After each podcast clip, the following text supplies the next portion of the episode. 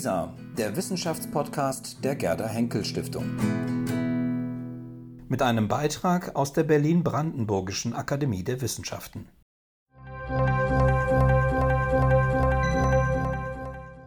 Was ist Lebenszeit? Seit wann haben Menschen eine Vorstellung von der Gestaltung ihres Lebens? Wie hat sich diese Vorstellung über die Jahrhunderte gewandelt? Erkunden Sie gemeinsam mit Akademiemitglied und Soziologin Michaela Kreinfeld grundlegende Fragen der Lebensverlaufsforschung. Schauen Sie sich das Gemälde in Ruhe an. Es ist kein echter Dali, der hier auf dem Sockel thront. Aber das Originalbild, das von Dali betitelt wurde mit Beständigkeit der Erinnerung, war auch nicht sehr viel größer als diese Postkarte.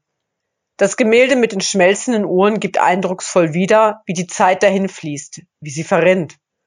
Unsere Lebenszeit ist begrenzt. Aber was ist Lebenszeit?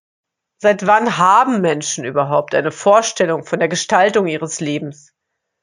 Wie hat sich diese Vorstellung über die Jahrhunderte gewandelt? Genau das ist das Thema der Lebensverlaufsforschung, einer Teildisziplin der Soziologie. Norbert Elias war einer der ersten Soziologen, der sich Gedanken über die Zeit gemacht hat.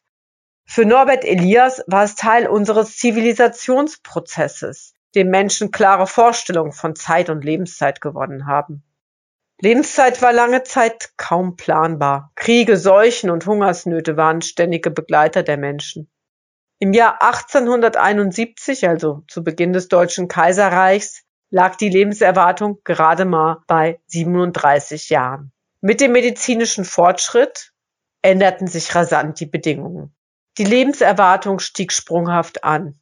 Mit dem Anstieg der Lebenserwartung wurde das Leben planbarer. Menschen entwickelten eine Vorstellung über die Dreiteilung des Lebens in eine Kinder- und Jugendphase, in das Erwachsenenalter und das Greisenalter. Aus dieser Zeit stammen zahlreiche Gemälde, in denen der Lebenslauf als Treppe dargestellt wird. Auf der Lebenstreppe gehen wir nach oben, bis wir die Blüte des Lebens erreicht haben und steigen von dort aus sukzessive hinab. Die einfache Dreiteilung des Lebens scheint obsolet geworden zu sein. Dennoch prägen auch heute noch markante Übergänge unseren Lebenslauf. Der Abschluss der Schule und des Studiums, der Einstieg in den Beruf und der Eintritt in das Rentenalter strukturieren nach wie vor unser Erwerbsleben, auch wenn es durch zahlreiche weitere Brüche und Wendepunkte gekennzeichnet sein mag. Der Zusammenzug mit dem ersten Partner, die erste Heirat, die Geburt des ersten Kindes, Trennung und Scheidung markieren unseren privaten Lebenslauf. Wann wir entscheidende Lebensereignisse erfahren, wie die Geburt eines Kindes mag, eine ganz private Entscheidung sein, die dahinter steht. Aber Lebenslaufereignisse werden immer auch durch die Gesellschaft, in der wir leben, mitbestimmt. Auf dem gerahmten Poster hinter dem Sockel mit der Dali-Postkarte sehen Sie ein Beispiel dafür. Abgebildet sind die Lebensverläufe von ost- und westdeutschen Frauen, die in den 1950er, 60er und 70er Jahren geboren wurden. Exemplarisch sind die Geburtenbiografien dargestellt, also die Zeitpunkte in den Lebensläufen, zu denen Frauen ihr erstes, zweites, drittes oder viertes Kind bekommen haben.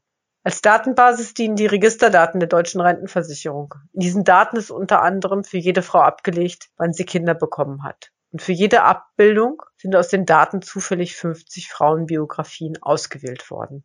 Eine Linie in der Abbildung entspricht der Lebenslinie einer Frau und lassen Sie uns die Abbildung genauer betrachten. Oben links in der Ecke sehen Sie die Biografien der westdeutschen Frauen, die in den 50er Jahren geboren worden sind. Eine durchweg graue Linie bedeutet, dass eine Frau Zeit ihres Lebens keine Kinder bekommen hat. Die grauen Einzellinien verschwimmen in ein Ganzes. Jedoch stehen dahinter einzelne Biografien. Sie zeigen an, dass ein großer Teil von Frauen dieses Jahrgangs, etwa 25 Prozent, zeitlebens kinderlos geblieben sind. Für diese Jahrgänge war Westdeutschland, damals die Bundesrepublik, in Europa das Land mit dem höchsten Anteil zeitlebens kinderloser Frauen.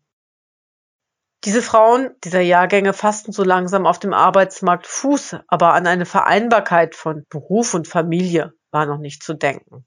In Ostdeutschland, auf der rechten Seite dargestellt, sahen die Lebensläufe anders aus. Wie Sie aus der rechten Abbildung erkennen können, gibt es nur kleine graue Stellen. Kinderlosigkeit war selten in der DDR. Frauen bekamen zudem sehr früh im Lebenslauf ihr erstes Kind. Dennoch gab es Gemeinsamkeiten zwischen Ost und West. Wenn man Kinder bekam, bekam man zumeist zwei Kinder. Drei Kinder war schon für diese Jahrgänge eine Ausnahme und vier und mehr Kinder in grün dargestellt eine Seltenheit.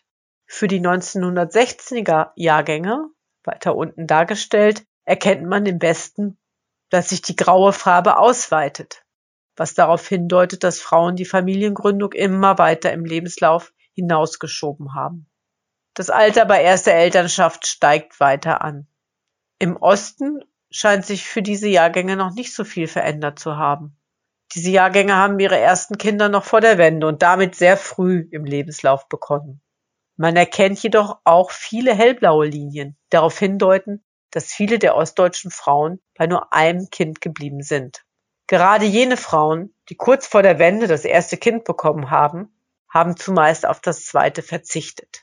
Die Wendejahre und Turbulenzen auf dem ostdeutschen Arbeitsmarkt fielen unmittelbar in die Fertilitätsbiografien der Frauen, die in den 1960er Jahren geboren worden sind. Die Jahrgänge, die in den 70er Jahren geboren worden sind, haben ihre Geburtenentscheidung weitgehend im wiedervereinigten Deutschland getroffen. Obwohl die Kinderlosigkeit und damit der durchweg graue Bereich in Ostdeutschland noch kleiner ist als in Westdeutschland, erkennt man, dass die Muster sich angeglichen haben. Kinderlosigkeit und das Alter bei Erstgeburt sind in Ostdeutschland gestiegen, während die lebenslange Kinderlosigkeit ganz leicht im Westen gesunken ist. Auch wenn hier nur die Geburtenbiografien von Frauen dargestellt sind, zeigen sie eindrücklich, wie gesellschaftliche Rahmenbedingungen unsere Lebensläufe mitbestimmen.